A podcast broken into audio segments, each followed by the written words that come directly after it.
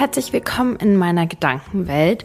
Und genau darum wird es auch heute gehen. Ich nehme mich einfach mit in meine Gedanken und wollte über das Thema Herkunft sprechen. Und ich habe tatsächlich überhaupt gar nichts dazu vorbereitet zu dieser Folge. Für den Fall, dass es ein bisschen manchmal vielleicht schwierig zu folgen ist oder sowas, entschuldige ich mich, versuche einfach gerade ganz frei zu sprechen. Und zwar ist der Anlass für diese Folge, dass ich eigentlich wirklich gerade heute ähm, bei Instagram einen Storybeitrag gemacht habe, wo ich erzählt habe, dass ich heute bei der Psychoanalyse eben viel über dieses Thema auch gesprochen habe. Und irgendwer hat dazu geschrieben, dass ich ja das als Thema nehmen könnte. Und tatsächlich ist es so, dass ich auch vor einiger Zeit, vor glaube ich sechs Monaten, dazu mal ein TikTok-Video gemacht habe und auch sehr viel Resonanz darauf bekommen habe. Und ich glaube, vielleicht geht es auch anderen so wie mir. Und ähm, vielleicht gibt es Deutsche, die ähm, es ganz spannend finden, auch mal so äh, aus der Sicht von irgendwie einem Ausländer, ähm, ja, die Sicht zu hören. Ja, und deswegen fange ich mal an. Also für alle, die neu sind und irgendwie nur jetzt in dieses Thema reingejumpt sind. Ich habe vor sechs Monaten ungefähr, also so richtig angefangen vor drei, aber vor sechs Monaten habe ich meinen ähm, jetzigen Ana Psychoanalysten kennengelernt, Therapeut. Also ich mache eine Psychoanalyse, das ist eine Art der Therapie. Es gibt ja eine Verhaltenstherapie und die Tiefentherapie, es gibt auch Kunsttherapie und so weiter. Es gibt verschiedene Therapieformen, aber Verhaltenstherapie und ähm, Tiefentherapie sind weit, also sind weit verbreitet. Und dann gibt es bei der tiefen Therapie einfach die Möglichkeit, so eins zu eins sich gegenüberzusetzen, über ja eben ähm, die Vergangenheit zu sprechen. Und dann gibt es auch die Psychoanalyse, wo du liegst. Ich mache das, wo ich liege. Die Psychoanalyse, die zwei bis dreimal in der Woche stattfindet. Und es ist schon wichtig, dass es häufig stattfindet. Und ähm, der Unterschied zu einer Verhaltenstherapie ist, dass du mehr bei der Verhaltenstherapie viel über die Gegenwart sprichst und in der Psychoanalyse sprichst du schon auch über die Gegenwart, aber es wird immer wieder auf die Vergangenheit geleitet, auf die Herkunft. Und der Sinn der Sache ist eben, die, die, den Ursprung deiner äh, Probleme ähm, dem auf den Grund zu gehen eben und nicht nur irgendwie mit dem umzugehen, so wie in der Verhaltenstherapie. Und verrückterweise, verrückterweise, aber ähm, direkt in den ersten Gesprächen mit ihm, ich glaube wirklich schon in dem ersten hat er so ähm, Andeutungen gemacht, aber in den ersten zwei, drei Gesprächen ging es immer wieder um meine Herkunft. Und ich habe wirklich so gedacht, so, hä? So irrelevant. Ich verstehe überhaupt gar nicht, warum er immer wieder darauf so hinaus will. Und äh, ich habe in der ersten Folge schon ein bisschen was dazu erzählt. Aber werde euch jetzt gleich auch ein bisschen was noch dazu erzählen. Und ähm, ja, jetzt, wie viele Stunden habe ich? Boah, vielleicht schon so 15, 20 Stunden habe ich vielleicht schon so durch. Und es geht dann doch immer wieder sehr viel auch um meine Herkunft, um die Kultur. Und ich erzähle euch jetzt so ein bisschen, wie das war bei mir und was auch meine neuesten Erkenntnisse dazu sind und warum es doch irgendwie voll wichtig ist, dass ich darüber spreche und das irgendwie alles mal neu betrachte. Okay. Also, ähm, ja, oh, es fängt schon irgendwie gefühlt kompliziert an. Und ich sage euch ganz ehrlich, dieses ganze Thema ist für mich irgendwie gar nicht einfach. Es ist nicht einfach, darüber zu sprechen. Und alleine das ist schon mal irgendwie ein Zeichen, dass es irgendwie ja komisch ist. Ich musste auch ehrlich gesagt sagen, als ich gerade am Anfang über das Thema Ausländer gesprochen habe, dass ich gemerkt habe, man merkt ja manchmal so, wie gewisse Sachen in, in einem so resonieren. Also wie, wie das sich anfühlt, wenn man diese Sachen ausspricht. So, wenn man so sagt, ich bin gut, ich bin genug, ich bin wertvoll. Ob du das so Gefühl hast, hey, ja, ich glaube meinen Worten, oder ob du so das Gefühl hast, nee, irgendwie da ist so ein Widerstand in mir. Und wenn ich das Wort Ausländer sage, dann spüre ich eine unglaubliche negative Energie in mir. Und für mich ist dieses Wort Ausländer irgendwie so negativ konnotiert. Also es, es hat irgendwie eine negative Bedeutung für mich. Und was überhaupt nicht bedeutet, dass ich gegen Ausländer bin, überhaupt nicht, denn meine, also ich weiß gar nicht, bin ich ein Ausländer, ich weiß es auch nicht. Also auf gar keinen Fall ist das irgendwie so rassistisch oder so gemeint, sondern auf, oder, oder dass ich ähm, was gegen Ausländer habe oder sowas, sondern in mir ist irgendwie so ein so was Negatives behaftetes, was vermutlich auch dazu geführt hat, dass ich mein Leben lang immer unbedingt voll deutsch sein wollte. Also ich wollte immer unbedingt einen deutschen Mann heiraten und das deutsche Leben leben. Und ich weiß noch, damals Und da war ich so 20. Als ich so drüber nachgedacht habe, Kinder zu bekommen, war ich auch so, ich möchte meinen Kindern auf gar keinen Fall die Sprache beibringen, weil die Kultur ist sowieso, ähm, oder, oder nicht die Kultur, aber so das, das brauchen wir sowieso nicht. So, wozu sollen die Kinder diese Sprache brauchen? Komplett unnütz. So, man, man, ähm, ich habe bis jetzt, glaube ich, gar nicht gesagt, woher ich komme, ne? Äh, okay, gut. Also, dann fange ich mal erstmal so ein bisschen da mit der Geschichte an. Also, meine Eltern beide sind in Serbien geboren, ähm, beide in einem relativ kleinen Dorf. Und mein Vater ist dann, als er ganz klein war, schon nach Kroatien gezogen. Meine Mutter ist nach Kroatien gezogen, als sie ein Teenager war. Und der Grund dafür war einfach, dass früher war es ja Jugoslawien. Also es äh, gab Serbien, Kroatien, Montenegro, Bosnien und so, aber aber das war halt alles nicht so klar definiert, wie das heute ist.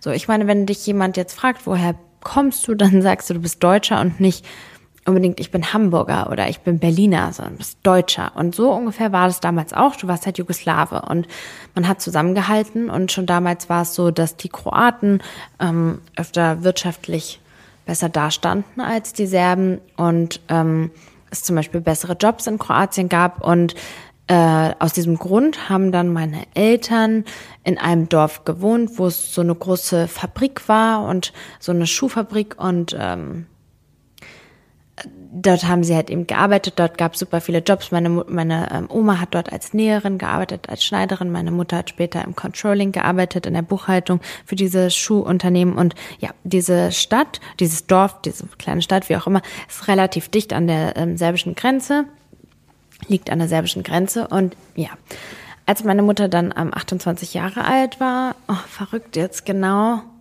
in meinem Alter, ist dann der Krieg ausgebrochen und ähm, auch irgendwie spannend, wenn ich so drüber nachdenke, weiß ich gar nicht so viel darüber, wie es war. Ähm, mein Vater war schon vorher nach Deutschland gekommen. Meine Mutter ähm, ist erst da gekommen und ist dann zu ihrer ähm, ihrer Tante gekommen. Und äh, mit dieser Tante hatte sie schon immer einen unglaublich engen Kontakt. Ähm, diese Tante, die kam als Gastarbeiterin, äh, als sie relativ jung war und hatte hier in Deutschland zwei Kinder bekommen. Und mein Vater war halt eben schon in Deutschland und meine Eltern haben sich eben hier in Berlin wieder getroffen und kamen halt aus, dem, aus derselben Stadt, aus demselben Dorf und haben vermutlich irgendwie eine Art Verbundenheit in dieser großen Stadt gefühlt und sind dann zusammengekommen. Also sie waren nicht vorher schon ein Paar. Und aus diesem Grund bin ich Serbin und ähm, meine ähm, Oma lebt halt eben in Kroatien und ähm, damals, als ich einen Pass bekommen sollte, hat meine Mutter eben entschieden, dass ich einen kroatischen Pass bekomme, eine kroatische Staatsbürgerschaft, weil ich schon damals viel mehr Vorteile hatte als in Serbien und ja, Kroatien ist halt in der EU und so. Damals war es eben, was das Reisen anging, immer viel leichter. Aus diesem Grund habe ich diese kroatische Staatsbürgerschaft. Und es ist so schon schwierig für mich, weil ähm, Serben und Kroaten haben noch immer Schwierigkeiten miteinander. Ich persönlich habe überhaupt gar keine. Ähm, also mir ist das egal, von wo irgendwer kommt, aber es ist schon so, dass es vor allem von den Kroaten her öfter Anfeindungen den Serben gegenüber gibt als andersrum. Und die Kroaten waren, soweit ich weiß, das ist das, was meine Familie mir so erzählt hat. Ich hab, bin eigentlich nie so richtig in die Geschichte da reingegangen. Und was werde ich jetzt mal tun? Und ähm, die Kroaten waren immer so die, die sich unbedingt von den Serben abgrenzen wollten, die, die unbedingt diese Trennung wollten. Und ähm, die Kroaten haben zum Beispiel einen unglaublichen Nationalstolz. Also wenn du dann in Kroatien bist, da ist überall die kroatische Flagge zu finden und so weiter. Und ähm, ja, also ich bin nicht gegen Kroaten oder sowas, aber ich habe irgendwie dennoch das Bedürfnis auch zu sagen, dass ich Serbin bin. Da ist dann doch irgendwie so ein Anteil in mir, das merkt, dass wenn ich sage, ich bin Serbin, dass eigentlich was Schönes in mir entsteht. Also dass ein schönes Gefühl irgendwie in mir entsteht. Und ihr könnt es ja mal testen, was ich meine mit diesem, dass ihr irgendwas sagt und dann in euch so ein bisschen reinfühlt, ob das sich jetzt gut oder richtig oder so anfühlt. Naja, auf jeden Fall haben meine Eltern sich getrennt, als ich ungefähr drei Jahre alt war. Also ich kann mich eigentlich überhaupt nicht an irgendwas mit meinem Vater erinnern. Also dann später schon. Er war aber nicht präsent in meinem Leben. Ich habe ihn ab und zu gesehen, aber im Großen und Ganzen bin ich alleine mit meiner Mutter aufgewachsen. Ich habe das auch schon in meiner aller, allerersten Folge auch schon ganz viel davon erzählt. Und ähm, mit meiner Mutter habe ich die letzten zehn Jahre, da habe ich, muss ich sagen, so einen ganz krassen inneren Kampf gehabt. Also wir hatten sehr viele Ups and Downs und ich war ihr gegenüber sehr auf Distanz eingestellt. Also ich habe irgendwie, ich konnte sie nicht so richtig an mich ranlassen und ich spüre, wie diese Gespräche über die, meine Kultur und über meine Herkunft und meine Prägungen und so weiter extrem diese Distanz auflösen. Und ich hätte das nicht gedacht und ich finde wirklich, dass mein Psychoanalyst, also der Therapeut, unglaubliche Arbeit leistet, weil ich hätte das niemals gedacht. Ich habe ja vorher 14 Jahre oder 13 Jahre ähm, Verhaltenstherapie gemacht, unzählige Bücher und so weiter gelesen, Programme gemacht. Laura Marlina Seiler, bla bla bla, Stefanie Stahl, Tony Robbins, ich weiß nicht, wo ich anfangen soll, wo ich aufhören soll. Und aber ich bin niemals selber dazu gekommen, über meine Herkunft und darüber nachzudenken, über die Prägung, Prä, Prä, oh mein Gott, was mit mir los? Über die Prägung in diesem Sinne. Und genau, also deswegen finde ich ihn wirklich unglaublich, weil ich äh, spüre, wie das was in mir verändert, diese Dinge neu zu betrachten. Naja.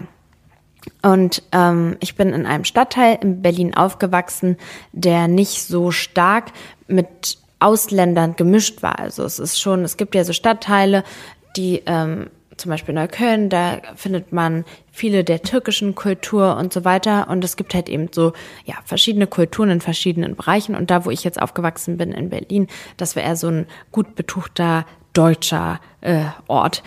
Und ich war auf einer Schule, wo ich mich dran erinnern kann, dass es sehr wenige Ausländer gab. Und die Ausländer, die es gab, die waren, die habe ich gar nicht so richtig als Ausländer wahrgenommen, sage ich ehrlich. Später in der Oberschule gab es einen türkischen Jungen, glaub, na gut, okay, ich übertreibe, aber 30 Prozent maximal hatten irgendeinen Migrationshintergrund, aber dass da irgendwelche Leute wirklich die Sprache jetzt gesprochen haben, also wirklich die meiste Zeit, wenn ich drüber nachdenke, da waren nur Deutsche. Es gab einen polnischen Jungen, der hat auch Polnisch gesprochen hat, aber ein deutsches. Es gab einen türkischen Jungen, der glaube ich gar nicht mal Türkisch gesprochen hat. Und da hört es schon auf. Für eine kurze Zeit hatten wir eine, ähm, in, eine, die aus Indien kam. Das war's. Also das war es auch mit ähm, in der Grundschule auch ähnlich. Also sehr viel Deutsch. Auf jeden Fall waren meine Freunde, ihr habt ja schon Kaya mitbekommen, Kaya und ihre Schwester. Ihre Schwester war damals in meinem Alter und meiner Klasse und so weiter. Das waren halt so Freundschaften, die ich eng geführt habe. Meine Mutter selbst hatte auch viele Freundinnen, die ähm, ausländisch waren. Jetzt, wenn ich so drüber nachdenke, ähm, waren die meisten ausländisch, aber ja, auf jeden Fall ähm, bin ich jetzt als Erwachsener und das, was ich jetzt sage, das trifft nur auf mich zu und ich möchte auf gar keinen Fall, dass irgendjemand, der ähm, eine andere Herkunft hat, sich jetzt da angegriffen fühlt und ähm, jemand, der serbischer oder kroatischer Herkunft ist, sich angegriffen fühlt mit dem, was ich jetzt sage, weil das, was ich jetzt sagen werde, ist nicht richtig. Aber so fühlt es sich in mir an. Es war immer so, dass ich mich geschämt habe für diese Kultur, die ich habe. Es kann man, also es ist leider genau so. Ähm, äh, es, ich spüre das bei anderen, die voller Stolz sagen, ja, ich bin dieser und dieser Herkunft. Ich merke es zum Beispiel bei Leuten, die irgendwie so ein Viertel irgendeiner Herkunft sind und das so ganz stolz erzählen. Und ich hatte das überhaupt nicht. Also wenn mich jemand fragt, erzähle ich das, aber dass ich Serbin bin, naja, das, das ist nichts, was ich so gerne erzähle. Und wenn, dann findet man mich auch oft mit einem abfälligen Kommentar tatsächlich, ja. Also echt spannend. Wie gesagt, das ist jetzt hier nicht, ich habe vorher nicht drüber nachgedacht, sondern ich dachte mir, ich komme jetzt einfach so ein bisschen in den Flow mit dem Erzählen, dass ich mich häufiger darin ähm, ertappe, wie ich so sage, wie ich irgendwas Abfälliges sage. Ja, ich bin Serbin, aber ich habe damit gar nichts zu tun. So, ich bin halt in Deutschland groß geworden. So irgendwie, was einfach nicht stimmt. Also ähm, meine Familie, also mein, mein, das ist ja die meine Großtante, ich weiß gar nicht, wie es war, das ist ja die Schwester von meiner Oma. Mit ihr bin ich aufgewachsen als Oma. Das war halt die, die hier in Deutschland gelebt hat. Meine Oma hat ja in Kroatien gelebt oder lebt auch noch weiterhin dort.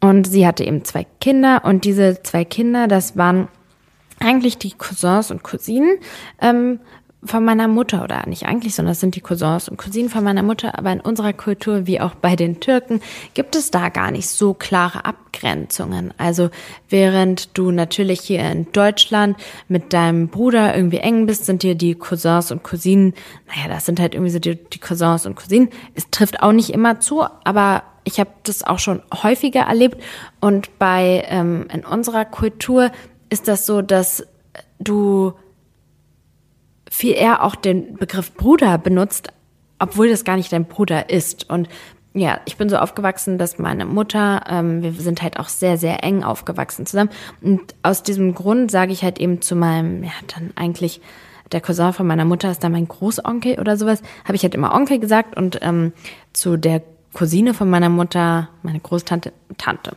Und ähm, also Tante heißt auf Serbisch Keka und ich habe sie auch Keka genannt und oder kann man so nennen.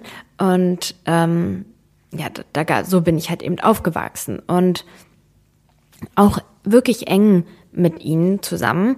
Und dort habe ich mich aber irgendwie auch nicht so richtig zugehörig gefühlt. Meine Mutter, die war immer eine Person, die viel gearbeitet hat, die wirklich fleißig war und die so unglaublich viel geschaffen hat. Und heute, nachdem ich auch so vieles anders betrachte, fühle ich so eine unglaubliche, so einen unglaublichen Stolz dass sie meine Mutter ist und was sie erreicht hat und so viel Bewunderung und so viel Stärke, die sie hatte als Frau alleine. Damals, als mein Vater gegangen ist, hatten wir keine Aufenthaltsgenehmigung und sie war ganz alleine mit mir. Sie hatte eine große Wohnung, die er angemietet hatte und sie hatte gar keine andere Wahl, als in dieser zu bleiben, denn sie hätte ja keine bekommen als Flüchtling und wir hatten immer nur eine Aufenthaltsgenehmigung für einen Monat und ja, es ist unglaublich, was sie eben erreicht hat und geschaffen hat, aber so habe ich das als Kind nicht wahrgenommen und bis heute nicht so klar gesehen, wie ich es jetzt tue.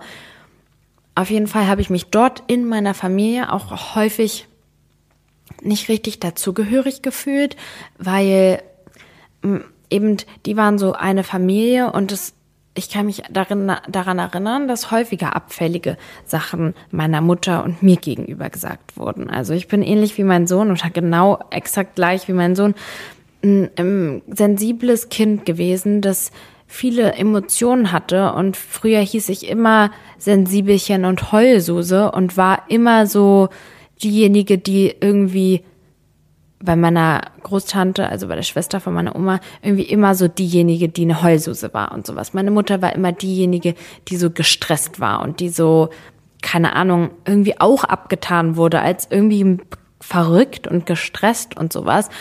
Und aus heutiger Sicht betrachtet, es wurde uns da einfach total Unrecht getan. Und ich habe mich irgendwie nicht so gefühlt, denn meine Tante hatte dann irgendwie einen Partner, der kam da da und meine Großtante, also die Schwester von meiner Oma, hatte ja auch einen Mann und irgendwie ich mit meiner Mutter alleine habe mich da in der Konstellation, auch wenn es irgendwie meine Familie war, auch nicht so richtig, so richtig dazugehörig gefühlt. Und ich glaube, dass es meiner Mutter auch so geht. Weil wenn ich heute so Gespräche mit ihr so betrachte, die wir geführt haben, dann spüre ich da auch einen Schmerz irgendwie, so eine Art Ausgrenzung, die sie da manchmal empfunden hat. Und, und dann ging es halt weiter, dass in der Schule ähm, ich irgendwie anders war und äh, ja sehr engen Kontakt mit dieser Familie hatte, mit meinen besten Freunden, die norwegischer Abstammung waren. Und ich kann mich erinnern, dass ich letztes Jahr beim Geburtstag von ähm, ihrer Tochter, ihrer Mutter gesagt habe, dass ähm, ihr, sie und ihr Leben immer so mein Vorbild war. Und ich habe aber nicht so darüber nachgedacht. Und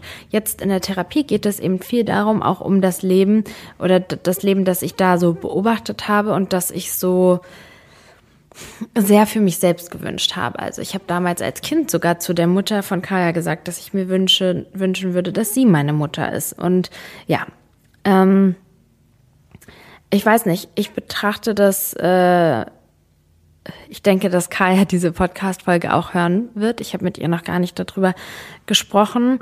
Ähm, so rückblickend betrachtet, ich weiß es nicht, ob ich das jetzt so objektiv sagen kann, aber irgendwie habe ich halt von ganz vielen Seiten auch das Gefühl bekommen, dass wir anders sind und dass unsere Kultur irgendwie auch komisch und anders ist. Also ich kann mich daran erinnern, dass sich so Kinder manchmal so lustig gemacht haben über Sachen, die ich irgendwie auch meiner Kultur so zugeschrieben habe und meiner Mutter zugeschrieben habe. Und zum Beispiel ähm, ist meine Mutter ja putzen gewesen. Und ganz ehrlich gesagt, heute finde ich es so großartig von ihr, dass sie, ähm, dass sie da so fleißig und so viel erreicht hat und so hart gearbeitet hat. Das ist ja kein Job, der immer einfach ist. Und sie hat so viel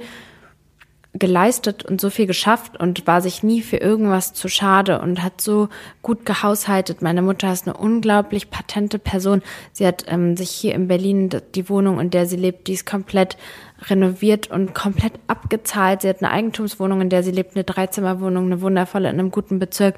Meine, Mu meine Mutter hat in, in, in Serbien glaube ich, drei Eigentumswohnungen, die sie vermietet, die komplett abgezahlt sind. Und sie ist, ähm, hat so gut gehaushaltet und oft, also oft, aber ich habe darüber auch neulich mit einem Freund gesprochen, aber ein Thema, was in der, ähm, in der Psychoanalyse auch hochgekommen ist, dass ich hatte eben so ein großes Problem damit, ein Streit, wenn ähm, mein Mann zum Beispiel, und ich möchte jetzt auch niemanden damit offenden, wenn ich das sage, das ist nicht richtig, was ich sage, sondern das ist das, was in mir eben so ein bisschen abgegangen ist, dass ich immer, wenn er Sachen von Lidl oder Aldi gekauft hat, dass ich dabei so ein unwohles Gefühl hatte und nicht wollte, dass diese Sachen bei uns zu Hause sind. Und im Kühlschrank, oh Gott, das hört sich so bescheuert an, ich weiß. Und es ist so dumm. Ähm, es ist sogar so blöd, Sachen irgendwo anders zu kaufen, bei Edeka zu kaufen, nur um sie bei Edeka zu kaufen und das Evian-Wasser zu kaufen, nur weil der Evian draufsteht und nicht ein gut und günstig Label drauf zu haben, das ist finanziell nicht sinnvoll und es sagt gar nichts über einen Menschen aus. Und ähm, ich möchte auf gar keinen Fall irgendjemanden offenden, der da einkaufen geht zu Lidl oder zu Aldi und das sind nur war es halt damals so, dass das halt Supermärkte sind, in die wir einkaufen gegangen sind und wir haben niemals ein Edeka oder so betreten, weil meine Mutter einfach immer gesagt hat, dass das ja so ähm, und ich habe das halt einfach super negativ konnotiert irgendwie, obwohl ich heute sage, das ist so schlau gewesen von meiner Mutter. Was für einen Sinn hätte das denn gemacht, irgendwie irgendwelche Markenlebensmittel zu, also so bescheuert, aber das sind so kleine Kleinigkeiten, so das Wasser und es war mir nie bewusst, warum das etwas in mir ausgelöst hat und deswegen sage ich euch, dass es äh, mega wertvoll ist. Ähm, es ist mega wertvoll, irgendwie äh, sich über diese Sachen, Entschuldigung, ich war kurz in Gedanken, mega wertvoll, sich manchmal über Sachen weiter tiefer Gedanken zu machen, warum uns gewisse Sachen triggern. Und ähm, ja, mich haben bestimmte Personen ähm, in meinem Leben auch immer wieder irgendwie getriggert und ihre Verhaltensweisen. Und ähm, immer wieder, wenn ich das jetzt in der Therapie angesprochen habe, habe ich gemerkt, wie krass das eigentlich was mit mir zu tun hat und gar nichts mit den Personen. Und so trifft es, liegt es, es ist eigentlich immer.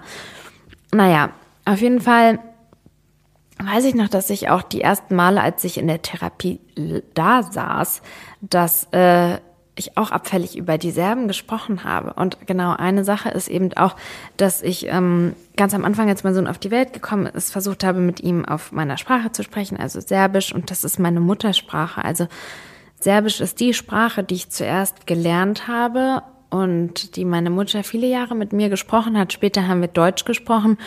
Und es ist einfach komisch, einer Sprache gegenüber so viel negative Emotionen zu empfinden und sich so sehr dagegen zu wehren. Und äh, ich wollte auf gar keinen Fall mit meinem Sohn auf dieser Sprache sprechen, was so schade ist. Naja, lange Rede, kurzer Sinn, ging es heute auch darum, warum das so ist und ähm, dass sich das, dass sich das ein bisschen verändert hat jetzt, seitdem ich die ganzen Gespräche und Gedanken dahingehend habe. Und ja, dass ich, äh, wenn ich jetzt drüber nachdenke, mit meinem Sohn auf Serbisch zu sprechen, ich irgendwie meine Mutter fühle. Und das ist so spannend, wenn ihr Kinder habt oder wenn ihr noch Kinder bekommt, dass wie sehr Kinder euch triggern werden. Und das ist auch ganz wundervoll, also dieses Wort triggern, aber wie sehr sie euch dazu zu euren ähm, ganzen Wunden und so weiter führen. Und ja, ich spüre irgendwie mittlerweile durch die ganzen Gespräche auch so verrückt, wie das alles funktioniert, so eine Verbundenheit meiner Mutter gegenüber, die ich so viele Jahre, gegen die ich mich auch so viele Jahre über gesträubt habe. Und ähm, ja, in der Therapie ging es halt eben auch darum, zu, darüber zu sprechen, wie schwer meine Mutter es auch einfach hatte. Sie war ja eine Person, die ähm, erfolgreich in ihrem Land war und ähm, sich was aufgebaut hatte. Und wenn ich mir vorstelle, dass all, alles, was ich habe und alles, bis wohin ich gekommen bin, würde zerstört werden und ich komme in ein Land, sagen wir, naja, heutzutage ist es ein bisschen anders, weil du ja mit Englisch viel anfangen kannst, aber das konnte sie auch nicht. Man kommt in ein Land und ähm, kann gar nichts und muss dort putzen, weil das das einzige ist, also putzen und Altenpflege hat sie auch eine Zeit lang gemacht, weil das eins der wenigen Sachen ist, die du ähm, machen kannst, ohne die Sprache zu können. Und ähm, du fängst von vorne an, komplett von vorne. Und da finde ich, hat meine Mutter, genau, es ging nämlich auch darum, dass meine Mutter immer so eine Stärke von mir verlangt hat. Und ich habe ja schon eine sehr hohe und ausgeprägte Emotionalität. Und das hat meine Mutter nie verstanden. Und irgendwie da zu erkennen, dass sie auch eine unglaubliche Stärke gebraucht hat, um all dieses durchzustehen und zu überleben und weiterzumachen, nach vorne zu kommen und alleine zu sein mit einem Kind, ähm, ohne wirkliche Hilfe, also ohne Hilfe, ohne finanzielle Unterstützung, irgendwie und sich was aufzubauen. Und sie wollte auch unbedingt für mich und für uns ein besseres Leben erschaffen in Deutschland. Ähm, sie hätte es sich auch in Anführungszeichen leicht machen können, nach Serbien gehen können und dort ähm, weiterleben können mit der Hilfe ihrer Familie, die dort lebt. Aber sie ist den harten Weg gegangen. Und ja, ähm, ich habe unglaublichen, unglaublichen Respekt und so viel Wertschätzung und Anerkennung dem gegenüber, was meine Mutter mir alles geboten hat und was sie mir, was sie,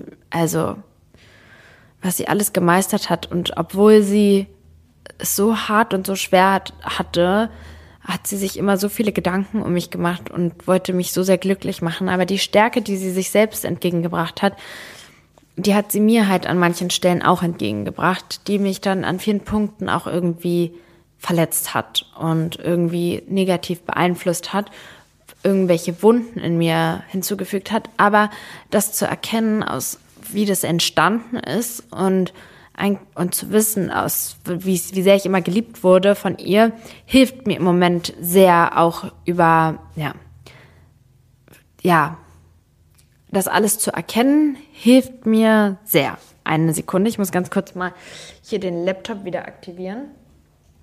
So.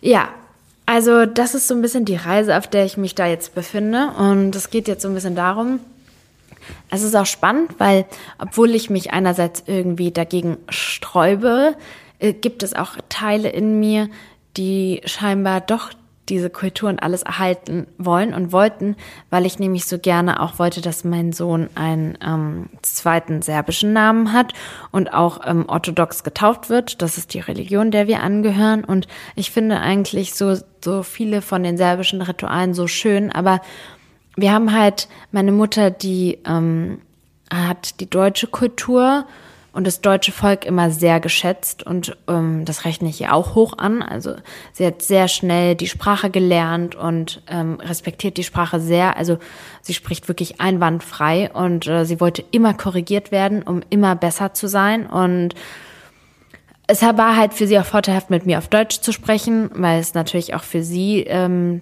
das Lernen irgendwie verbessert und ermöglicht hat. Naja, lange Rede, kurzer Sinn. Hat sie ähm, auch natürlich viele deutsche Gewohnheiten und so weiter auch angenommen und sowas wie zum Beispiel das Weihnachten wurde dann am 24. dann irgendwie doch gefeiert, weil es halt in Deutschland so üblich war und nicht so, wie es bei uns in der Kultur ist, im Januar. Und ja, ich, ich habe mir so ein bisschen für mich jetzt ähm, vorgenommen, dass ich würde gerne ähm, mit meinem Sohn äh, versuchen, versuchen. Aber es, es ist alles ein Prozess, aber ich denke, dass es ein guter und ein richtiger Weg ist. Ich möchte gerne versuchen, mit meinem Sohn die Sprache wieder mehr zu initiieren. Und es ist auch so, dass ich mich von meiner Familie, also von meinem Onkel und meiner Tante und ähm, auch distanziert habe. Ähm, ich denke, ich habe mich auch so ein bisschen zur, zum Selbstschutz vor allen distan von allen distanziert und die Spirale, der ich mich im Prinzip befunden habe, ist, ich habe mich davon distanziert, weil ich irgendwie in der Kindheit oder was auch immer so ein bisschen die, die, den Gedanken hatte, das ist alles nicht gut und ich will da nicht dazugehören und ich suche meine eigene deutsche Familie, zu der ich dann dazugehöre. Und irgendwie, umso älter ich werde, umso mehr Erfahrung ich sammle, merke ich, dass das nicht das Richtige ist, weil man hat halt die Familie, die man hat und ich komme irgendwie auch nicht so richtig zum Ziel, egal wie sehr ich mich dazu bemüht habe. Und ähm, tja, ich habe jetzt einen deutschen Nachnamen. Und ich spüre jetzt nicht, dass ich mich so viel besser fühle damit. Also ähm, ich fühle mich natürlich gut, dass ich die Zugehörigkeit zu meinem Mann habe, aber es ist nicht so, dass äh, die Befreiung oder die Löslösung vom, vom serbischen Nachnamen, den ich oft verteufelt habe, dass der mir jetzt so ähm, irgendwelche Türen geöffnet hätte oder so. Also, ähm, genau, also ich befinde mich da jetzt irgendwie so auf der Reise und möchte äh, mich irgendwie viel mehr mit meiner Kultur beschäftigen. Und äh, ich hatte damals einen serbischen Freund. Also wir, wir waren nur einige Monate zusammen, aber er hat die Kultur sehr gelebt und er hat mich, das war vor der Geburt meines Sohnes, und er hat ähm, ich denke, dass er auch großen Beitrag dazu geleistet hat, dass ich mich dann dafür entschieden habe, meinem Sohn deutschen Namen und so weiter zu geben, weil durch ihn bin ich der serbischen Kultur viel näher gekommen und habe mich unglaublich gut und wohl dabei gefühlt und eine unglaubliche Verbundenheit ihm gegenüber gefühlt, dass wir die gleiche Kultur teilen. Ja, ich musste mir ganz kurz was zu trinken holen, hatte irgendwie ein Kratzen im Hals. Naja, ich bin auf jeden Fall gespannt, wohin mich die Reise führt. Und äh, es fühlt sich irgendwie richtig gut an, diesen, diese ganzen Erkenntnisse zu haben. Und ähm, ganz viel, das ich idealisiert habe, auch irgendwie so zu betrachten, wie es ist und nicht mehr so idealisiert zu betrachten. Und auch ähm, der Therapeut spricht auch immer wieder davon, dass ich mich selbst und meine Mutter so entwertet habe durch die, meine Ansicht auf unsere Herkunft und dass diese Entwertung eben auch viel dazu geführt hat, so diese Entwertung und vielleicht auch die ähm, diese Glorifizierung der wundervollen deutschen Familie, dass das halt irgendwie so eine riesige Schwierigkeit dargestellt hat, weil durch diese, diese glitzernde, wundervolle, perfekte deutsche Familie, die ich irgendwie mir so vorgestellt habe, die ich unbedingt haben wollte, die es aber gar nicht gibt, da, äh, ja. Und irgendwie diesem, diese Abwertung mir und meiner Mutter gegenüber hat mich natürlich nicht dazu geführt, hat natürlich nicht dazu geführt, dass ich mich so gut und so, naja, fühle. Kann man sich ja vorstellen. Mich würde das mal sehr, sehr krass interessieren, wie das bei euch ist, falls ihr irgendwie eine andere Herkunft habt, ob ihr auch so das Gefühl hattet, ähm, nicht dazu zu gehören. Und für mich war es dann wiederum auch voll schwer, weil wir haben ich habe, wie gesagt, in einem Bezirk gelebt, wo es kaum Ausländer gab. Und ich war dann sehr lange im serbischen ähm, Volksverein, Volkstanz. Und ich habe mich aber auch dort immer gar, also am Anfang war es okay, aber umso älter ich wurde, umso mehr habe ich die ähm, Dazugehörigkeit so, also ich habe einfach gefühlt, dass ich anders bin, weil ich mich eben so deutsch, äh, ich weiß auch noch, dass sich darüber lustig gemacht wurde, wie ich spreche, weil es so ein klares Deutsch ist. Und sie haben oft nicht so klar gesprochen und das fanden die total lustig und ich konnte mich irgendwie mit denen nicht so richtig, ich konnte dort nicht so richtig Beziehungen aufbauen und ähm, habe mich auch irgendwie total geschämt, dass ich diesen serbischen Volkstanz mache. Ich hab, kann mich da auch gerade an eine Situation erinnern.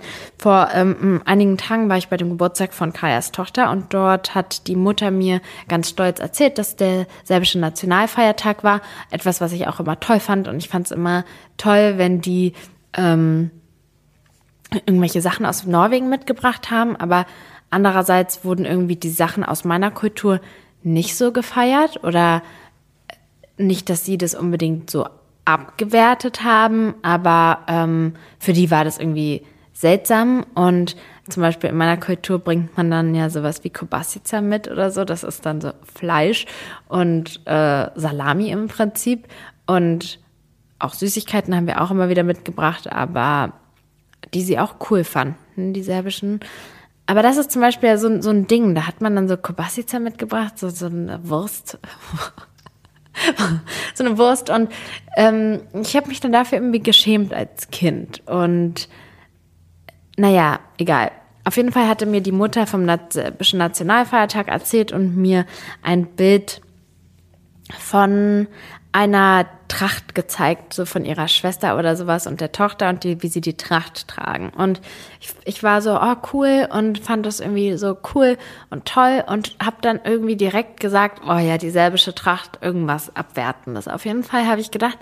Und als ich da jetzt neulich mit meinem Therapeuten drüber gesprochen habe, irgendwie als wäre ich so eine Irre, ne, wenn ich so sage, mit meinem Therapeuten drüber gesprochen, kam mir die Situation wieder in den Kopf, wo ich so dachte, warum habe ich das gesagt? Weil, also der Tracht ist halt eine Tracht und schön, ne, ist natürlich, muss man natürlich unter den Parametern betrachten, aber die serbische Tracht ist, ähm, natürlich liegt jetzt Schönheit im Anblick des Betrachters, aber die serbische Tracht ist unglaublich schön.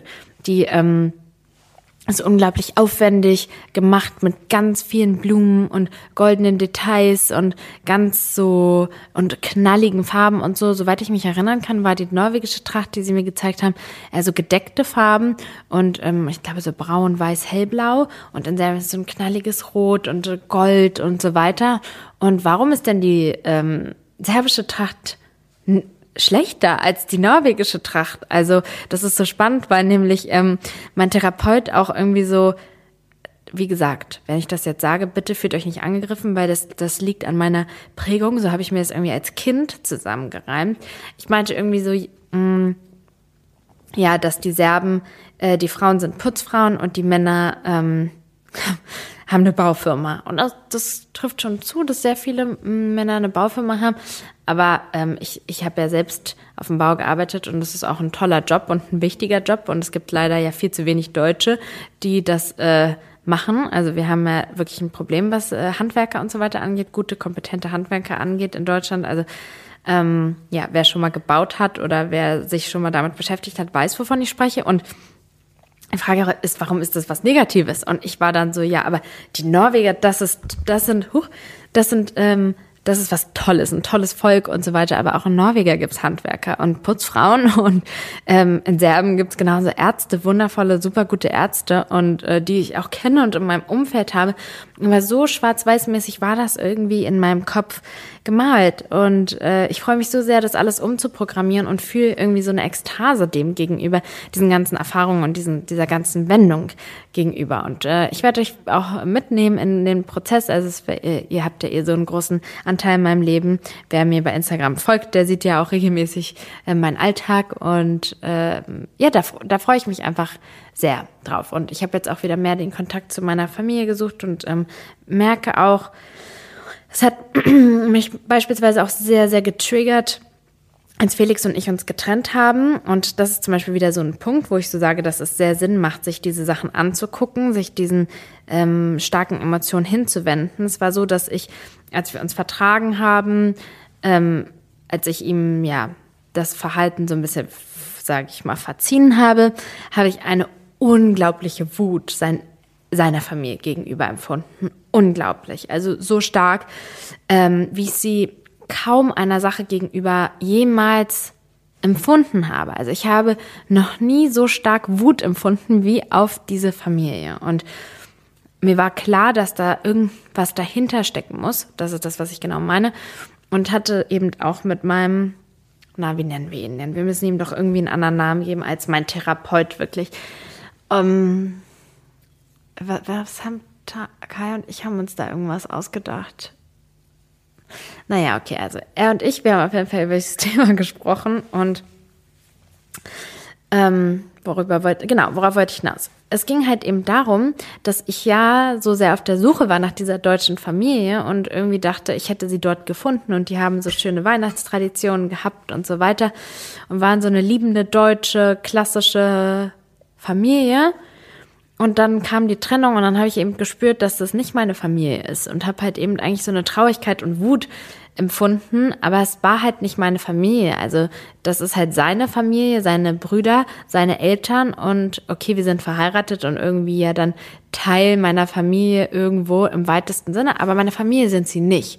Und als das eben mit der Trennung war, haben, hat meine Familie mir, mich gefragt, wie es mir geht. Meine Familie hat Felix kontaktiert, um ähm, zu gucken, was da los ist, warum er so gehandelt hat. Also meine Familie stand zu mir und hinter mir und soweit, egal wie sehr ich versuche, mich Blut ist dicker als Wasser und ähm, es gab noch niemals eine Situation in meinem Leben, wo meine Familie mich im Stich gelassen hat. Und ja, ich werde mich jetzt auf diese Reise begeben, eben auch da irgendwie das alles mit anderen Augen zu betrachten und freue mich sehr auf das Picknick, das wir am Samstag, also am heutigen Tag, wenn die Folge rauskommt, ähm, haben, machen werden.